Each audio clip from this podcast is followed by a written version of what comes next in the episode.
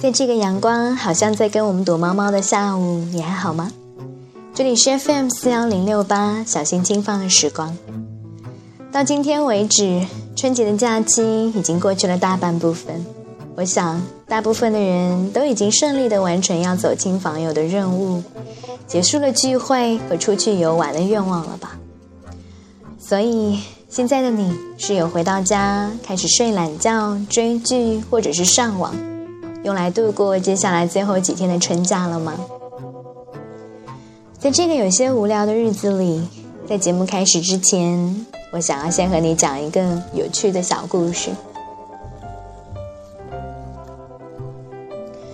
慢慢来，让灵魂跟上来。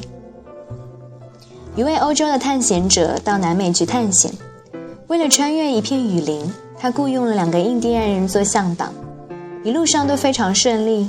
没有遇到太多的麻烦，然而走到了第四天的时候，眼看着就要到森林的边缘了，这两个印第安人说什么都不走。探险者非常不解地问：“为什么？”一个印第安人回答说：“在我们的部落有这样一个规矩，旅行了三天之后就必须休息一天，这样才能够让灵魂跟上我们的脚步。”在法国电影《云云上的日子》中，有一个女人讲过类似的故事。从前，在墨西哥，有一位高人想要将自己的屋子迁上山顶，于是便请了工人搬运行李。可是走到了某一处，工人们都停下来不动。这个时候，这个高人大怒，无法却无法叫他们继续，也猜不透为何他们要停下来。数小时之后，工人们再次启程。最后，工人的领班解释了这个原因。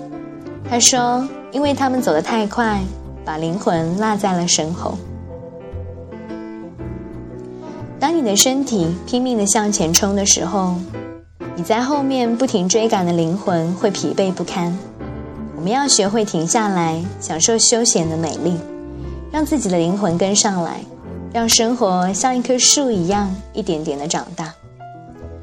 纵观我们现在的生活，你会发现，我们迷失在速度的潮流当中。对速度充满了迷醉和崇拜之情，快餐店遍地开花，汽车、地铁、动车、高铁、飞机、公共公共交通越来越快，爱情的速食主义蔓延迅速。改革开放三十年，基本完成了通常要用一百年才能完成的发展进程。我们急于发展，急于改变，急于摆脱贫穷的命运。整个社会的主流价值观是崇拜速度与成功的，快就是好，忙就说明你有价值。我们只争朝夕，却被环境裹挟着无法前进。其实，我们真正需要的不是越快越好，而是停下来，注意内在的节奏，好好的享受生活。我很喜欢读禅的故事，其中有这样一则。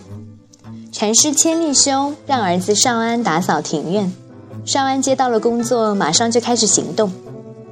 打扫完毕，茶室却说不干净，要求他重新做一次。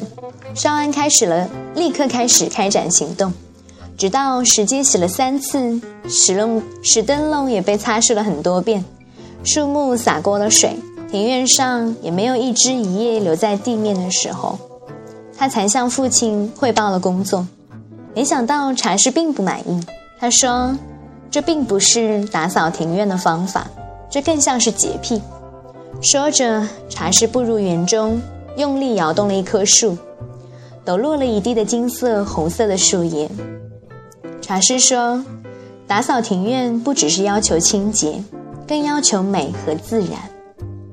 生活也是如此，除了需要一定的物质生活，我们还需要美和自然。”慢生活正是这样一种发现美、尊重自然的生活方式。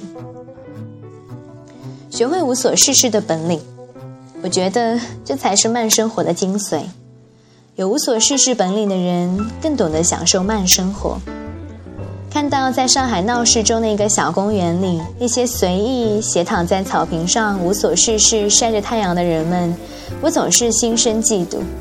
长久以来，我对无所事事始终心存偏见与厌恶。觉得这简直就是浪费时间和生命。一旦无所事事，我就会抓狂。但是直到我自己开始放慢了生活的步调，重新审视了自己的内心，我才知道，能够安心享受无所事事是一件不容易的事情。英国哲学家休谟说：“幸福是一种合成物，它主要由三种成分构成：有所作为、得到快乐和休闲懒散。”他说：“这三种成分缺一不可。”否则，幸福的滋味就会被完全的毁掉。这里讲的幸福，就是一种生活的平衡。无所事事，就是这样一种用来平衡忙碌与焦虑的方式。它会让心慢下来，更加轻松的活在当下，更加容易的找到自我的存在感。慢下来，能够让我们学会与自己玩耍，让我们有时间感受到大自然。